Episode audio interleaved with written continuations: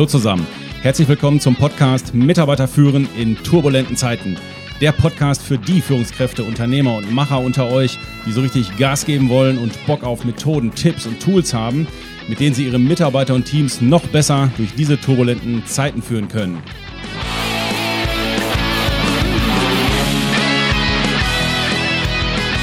Mein Name ist Thomas Pütter und in dieser Folge geht es um das Thema Onboarding. In Zeiten des Fachkräftemangels geht es ja nicht nur noch darum, die besten Leute zu rekrutieren, sondern es geht auch darum, sie optimal an Bord zu nehmen, damit sie zum einen nach der Probezeit überhaupt noch da sind und zum anderen produktiv und effizient den Job machen, für den wir sie auch ursprünglich vorgesehen hatten.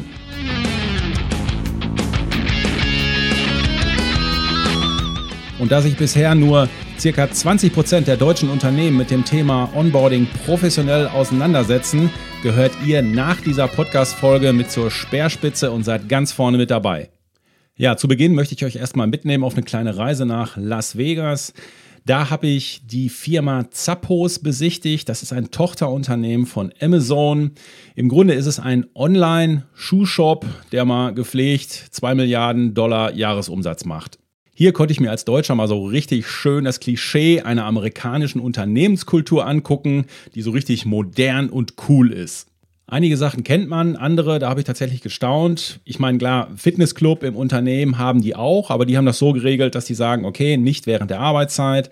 Auf den Schreibtischen, die wir da gesehen haben, das blanke Chaos, weil sie auch bewusst keine Regeln rausgeben. Also da hat es echt ausgesehen auf dem einen oder anderen Schreibtisch wie Messi wo meine Augen dann schon größer geworden ist, ja, Kühlschrank mit Bier, kein Problem. Da habe ich auch mal explizit nachgefragt, ich sag mal, meint ihr das hier ernst? Kann man hier während der Arbeit ein Bier trinken? Und dann haben die gesagt, ja klar. Also hier nicht Kanne geben und so, aber ne, in der zweiten Tageshälfte da mal ein Bierchen äh, zwitschern, alles kein Problem. Dann haben die so ein ganz riesiges Aquarium und in diesem Aquarium, also quasi unten drunter, unter dieser Scheibe, da sind so integrierte runde Sessel. Das heißt, du kannst dich dann da reinlegen in so einen Sessel, packst dir so einen Kopfhörer auf die Ohren und guckst dann in das Aquarium von unten rein und siehst dann, wie quasi die Fische so über dich drüber schwimmen. Das hat schon was Chilliges, muss man sagen. Jetzt habe ich mir das Ganze ja nicht nur aus Jux angeguckt, sondern ich wollte auch so ein bisschen verstehen, wie gehen die so von der Mitarbeiterführung da dran, was ist so das Konzept dahinter. Und die haben da zum Beispiel 1500 Mitarbeiter. Von diesen 1500 Mitarbeitern, davon sind alleine 600 im Callcenter. Ich meine, das ist klar, ist ein Online-Shop, aber trotzdem 600 Leute im Callcenter. Das Ding musste erstmal wuppen. Und die Regel, die die da rausgegeben haben, ich glaube, das ist wieder so typisch Amerika. Die Regel ist, du kannst mit dem Kunden so lange telefonieren, wie du willst. Ja, und da hing auch dann so eine Auszeichnung. Ein Mitarbeiter hat tatsächlich mal an der Hotline, an der Bestellhotline mit einem Kunden, der was bestellt hat, zehn Stunden lang telefoniert. Also mindestens ist das mal die Story, die sie dir da erzählen. Ja, jetzt könnte man ja meinen, okay, wunderbar, tolle amerikanische Firma, die Mitarbeiter können machen, was sie wollen, die können Bier trinken, haben ein riesen Aquarium, tolles Bällebad. Also so what, um, what's in for me, was soll das Ganze jetzt? Ja, die sind halt sehr fokussiert. Und einer der Manager hat mir so zwischen den Zeilen erzählt, naja, das hat ja schon einen Grund, warum die all diese Dinge für ihre Mitarbeiter anbieten, warum die einen Wäscheservice haben und, und, und. Der Grund ist, dass die Mitarbeiter möglichst wenig externe Touchpoints haben und Breaks haben, wo die für private Dinge raus müssen. Das heißt, dass die maximale Zeit wirklich im Unternehmen ist und die dann nicht abgelenkt werden. So, und zum Stichwort Fokus, was das Thema Homeoffice angeht, was theoretisch ja vom Rechner her, von der Arbeit mindestens mal im Callcenter funktionieren könnte, technisch. Da sagen die zum Beispiel, hör mal, ganz klare Geschichte, Homeoffice geht bei uns nur maximal einen Tag pro Woche, weil wir sonst dieses ganze Kulturthema, was wir hier feiern und durchziehen, damit wir effizient sind und die Leute so richtig einnorden, das können wir nicht fahren, wenn die Mitarbeiter mehr als einen Tag im Homeoffice sind. Ich habe dann mal einen Manager gefragt, sag mal, was sind hier eigentlich so eure Geheimnisse des Erfolgs? Und da hat der nicht lange gefackelt, da hat er ganz schnell gesagt, das sind zwei Dinge, kann ich dir genau sagen. Erstens, wir messen und tracken schneller, genauer und besser als alle anderen in Amerika. Die haben Dashboards für ihre Mitarbeiter, wo die morgens ein Stand-up-Meeting haben, wo die wirklich sekundengenau Tagesziele rausgeben, wie sind die Responsezeiten, wie lange dürfen wir heute brauchen, bis ein Kunde bei uns durchkommt und so weiter. Also was du da an an Zielzahlen gesehen hast, was runtergebrochen ist pro Mitarbeiter und aber auch als Teamziel, was wir heute erreichen müssen. Der totale Hammer, bis über Verkaufszahlen, wie viel Stückzahlen, aus welchem Sortiment, die wie viel an diesem Tag verkaufen müssen. Also eine klare Vorgabe und eine klare Messung und ein Tracking dahinter. Und wenn es nicht erreicht wird, dann wird auch sofort eingegriffen. Das ist das eine. Und das zweite Geheimnis des Erfolgs bei Zappos ist, so wie er es gesagt hat, select the right people was im Grunde nichts anderes ist als unser heutiges Thema, das Thema Onboarding. Er hat es erklärt, wie Sie es bei sich im Unternehmen sehen. Und der durchschnittliche Onboarding-Prozess dauert bei Zappos 84 Tage. Das heißt, die lassen sich 84 Tage im Schnitt Zeit, um rauszufinden, passt du zu uns, bist du der Richtige, wollen wir in Zukunft mit dir zusammenarbeiten oder wollen wir es nicht. Er hat das zusammengefasst in dem Spruch, We hire slow and fire fast. Damit meint er nichts anderes. Wir lassen uns sehr, sehr lange Zeit, um rauszufinden, ob einer zu uns passt. Aber in dem Moment, wo wir feststellen, der passt nicht zu uns, ist er sofort weg. Da wird nicht gefackelt bei denen. So, das war unser kleiner Ausflug nach Las Vegas zur Firma Zappos. Ich möchte jetzt zu Beginn, bevor wir hier einsteigen in das Thema Onboarding, erstmal noch ein paar Sachen einsortieren, weil ich feststelle in den Unternehmen, die ich so begleite, da ist doch eine Menge durcheinander. Also da werden einfach verschiedene Begriffe auch so durcheinander geschmissen. Von daher möchte ich da erstmal ein bisschen Klarheit am Anfang reinbringen. So, wir können uns das auf der Zeitachse erstmal ganz gut überlegen, was eigentlich der normale Ablauf ist. Der normale Ablauf ist ja, wir haben einen Bedarf in einem Unternehmen, das heißt, wir suchen einen Mitarbeiter. Nächster Schritt ist, wir fangen an, Anzeigen zu schalten oder andere Kanäle aufzumachen, wo wir Stellenanzeigen reinstellen. Nächste Phase wäre, es kommt dann irgendwann eine Bewerbung rein, wenn es gut läuft. Nächste große Phase wäre dann, der Arbeitsvertrag wird unterschrieben, wenn man sich einigermaßen einig geworden ist. Danach kommt als Meilenstein der erste Arbeitstag, Mitarbeiter beginnt. Und die letzte Phase wäre quasi das Ende der Probezeit. So, und der Zeitpunkt ab, wir haben einen Bedarf, bis zu dem Zeitpunkt, Bewerbung kommt rein, das ist der sogenannte Recruiting-Prozess. Den besprechen wir heute nicht. Der zweite Prozess ist der, Bewerbung kommt rein, bis Arbeitsvertrag ist unterschrieben. Das ist der sogenannte Einstellungsprozess. Und der dritte ist der, ab Zeitpunkt Arbeitsvertrag ist unterschrieben, bis Ende der Probezeit. Das ist der sogenannte Onboarding-Prozess. Ich habe euch noch zwei Zahlen mitgebracht, die deutlich machen, wie wichtig das Thema Onboarding mittlerweile ist. 15 Prozent der Mitarbeiter denken bereits am ersten Tag an Kündigung, wenn sie überhaupt erscheinen. Das ist mal die erste Zahl. Und die zweite Zahl ist, 26 Prozent der Unternehmen haben Kündigungen zwischen Vertragsunterschrift und dem ersten Arbeitstag. Einige von euch werden das kennen. Das ist wirklich das, wo du denkst, sag mal, wo führt denn das alles noch hin? Aber das ist die Folge des Fachkräftemangels. Die Mitarbeiter sind mittlerweile so drauf, dass sie sich verschiedene Jobs gleichzeitig angucken, verschiedene Verträge unterschreiben und sich dann das Beste raussuchen. So, und wenn ich jetzt für mein Unternehmen das Thema Onboarding als Prozess aufsetzen möchte, wir machen das immer so in so einer Timeline von links nach rechts und dann ist links quasi das Datum, wo der Vertrag unterschrieben ist und ab dann geht es auf der Timeline langsam nach rechts. Und da sind zum Beispiel folgende Dinge als Prozess festgelegt, die dann je nachdem, in welcher Abteilung das betrifft, äh, dann dort ablaufen. Das erste ist erstmal, dass wenn der Arbeitsvertrag unterschrieben ist, bekommt der Mitarbeiter erstmal per Post eine Infomappe des Unternehmens, wo so die allgemeinen Infos drin sind, wo vielleicht das Leitbild schon mal drin ist oder was auch immer Sie für Imagebroschüren so haben. Zweiter Punkt auf dieser Timeline ist, es muss ein Einarbeitungsplan gemacht werden. In dem Einarbeitungsplan sollten Sachen bedacht werden, wie wer sind denn die Paten oder Mentoren für den neuen Mitarbeiter. Ich würde schon mal die Struktur des Unternehmens schriftlich mit dabei packen. Das heißt, wie sehen unsere Prozesse aus? Was für eine Software verwenden wir? Auch hier das Leitbild, wenn, wenn es in der Infomappe noch nicht drin war, hier mit dabei packen. Dann auch schon mal sagen, okay, wie konkret sieht bei uns der Welcome Day aus, also dieser erste Arbeitstag, der muss in dieser Phase schon mitgeplant werden. Dann müssen wir die fachliche Einarbeitung planen, indem wir einen Einarbeitungsplan erstellen, der bis zum Ende der Probezeit auch geht. Und wir müssen uns schon über die ersten Ziele und Aufgaben Gedanken machen, die wir ihm häppchenweise dann geben. Da kommen wir aber noch gleich zu. Nächster Schritt auf der Timeline sind diese ganzen administrativen Vorbereitungen. Das heißt, habe ich einen Arbeitsplatz für den? Wie sehen die Berechtigungen aus? Braucht er noch Passwörter? Braucht er einen PC, einen Laptop? Braucht er Schlüssel, Zugänge? Und diese ganzen Geschichten. Und als nächstes kommt auf der Timeline dann das sogenannte Begrüßungsschreiben. Wir schicken den Mitarbeitern oder wir empfehlen den Mitarbeitern, die beginnen, eine Woche bevor sie beginnen in dem Unternehmen, ein Begrüßungsschreiben zu schicken, was dann entweder von der Abteilung unterschrieben ist, irgendwie ein paar nette Worte. Vielleicht packt man noch ein kleines Gimmick mit rein um den hier an der Stelle schon mal willkommen zu heißen. Nächste Woche geht's bald los. Wir freuen uns auf dich. So und so. Gruß und Kuss, dein Julius. So, und dann kommt er, der erste große Arbeitstag des neuen Mitarbeiters. Und ich möchte euch mal ein paar Tipps geben, auf was man da so achten sollte und wie man diesen ersten Tag so organisieren oder gestalten könnte für den neuen Mitarbeiter. Und dabei wird vielleicht auch dem einen oder anderen klar, warum Mitarbeiter oder 15 Prozent der Mitarbeiter tatsächlich schon am ersten Tag denken, nee Leute, das hier, was ist das denn hier für eine Nummer? Das funktioniert nicht. So, also Tipps für den ersten Arbeitstag. Also als erstes Mal muss ich sicherstellen als Führungskraft, dass alle im Betrieb, die Bescheid wissen müssen, auch Bescheid wissen. Das geht ja schon los beim Pförtner. Wenn der mich nicht reinlässt, geht schon los. Die Assistenz weiß möglicherweise nicht Bescheid, dass da jetzt ein neuer ankommt und die Personalchefin ist auch im Urlaub. Ja, dann ist das schon ganz, ganz schlecht gelaufen an der Stelle. Je nach Unternehmensgröße ist das natürlich eine starke Geste, wenn der Chef den neuen Mitarbeiter persönlich am ersten Tag begrüßt.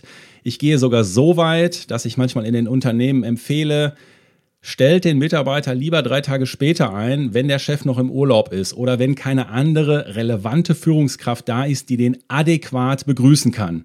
Das muss ich also genau checken, wann ist sein erster Arbeitstag.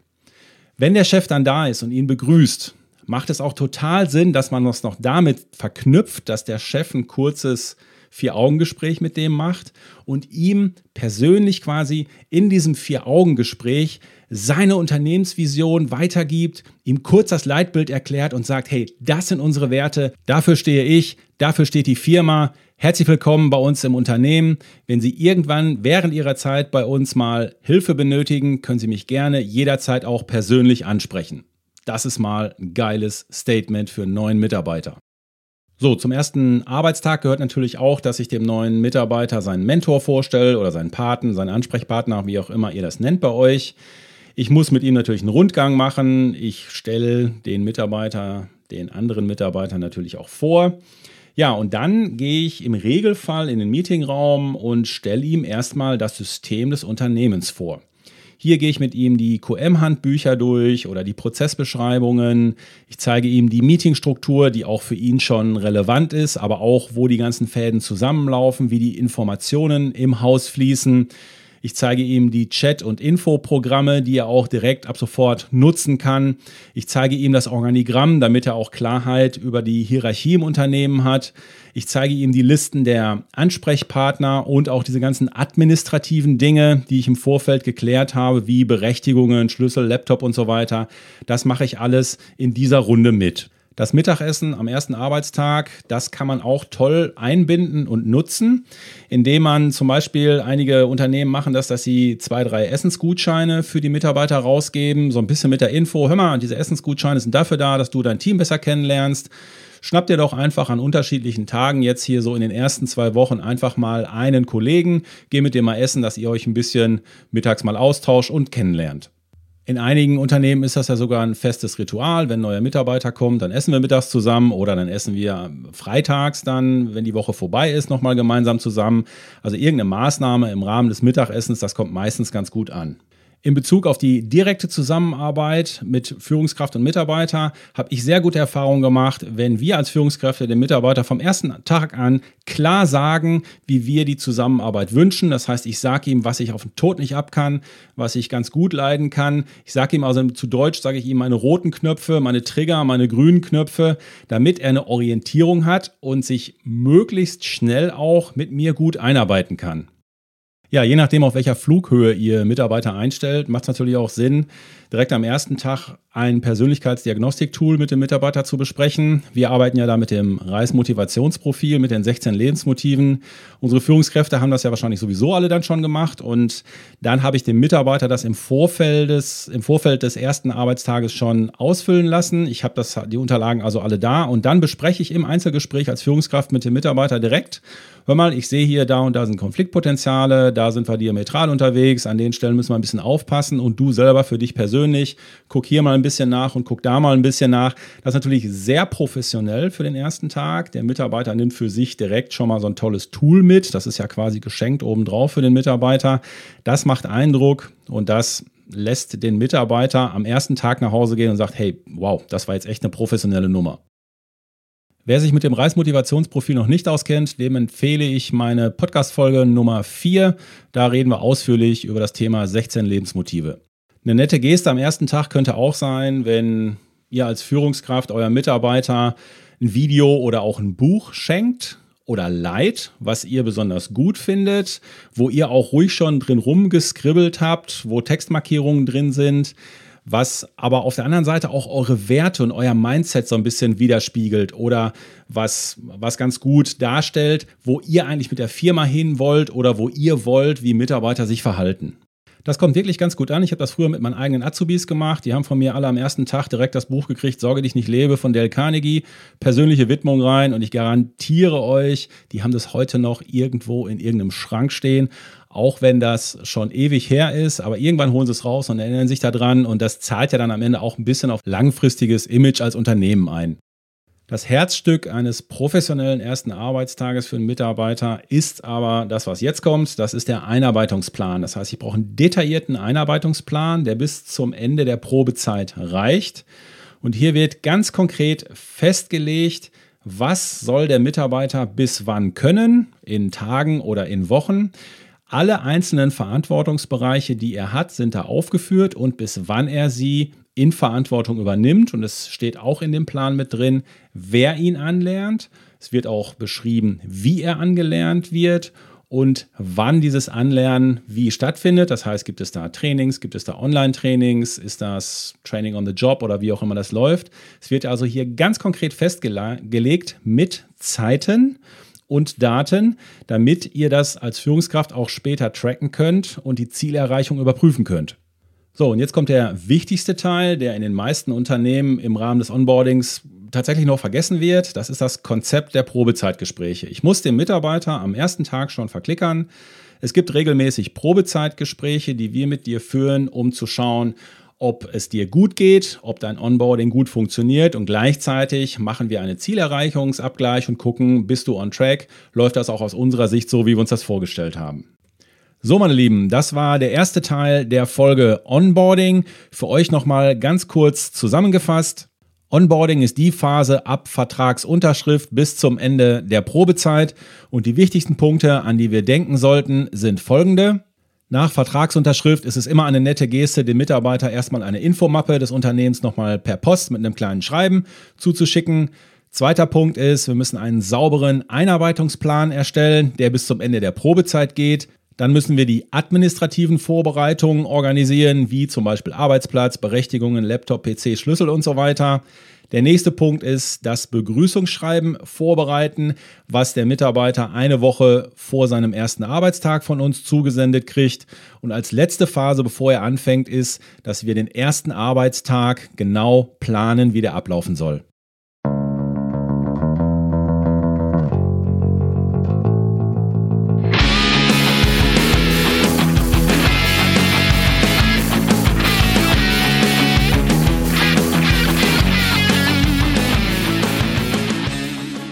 So, und wer aufgepasst hat, der weiß auch, dass noch was fehlt. Das Wichtigste sind die Probezeitgespräche, dass wir die sauber planen und vorbereiten. Wie genau das geht und wie so ein Leitfaden aussieht, auf was wir achten müssen bei diesen Probezeitgesprächen, das machen wir in der nächsten Podcast-Folge.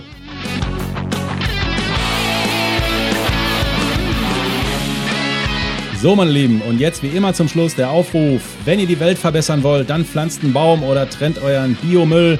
Wenn ihr die Arbeitswelt verbessern wollt, dann teilt unbedingt diese Folge. Damit helft ihr mit, dass auch andere Führungskräfte besser mit dem Thema Onboarding klarkommen. Und ihre Mitarbeiter noch besser durch diese turbulenten Zeiten führen können. Am besten aber macht ihr natürlich beides. Auf jeden Fall bitte diesen Podcast-Kanal abonnieren. Weitere Infos zu mir gibt es unter www.denk-neu.com. Ich bin für heute weg, euer Pü.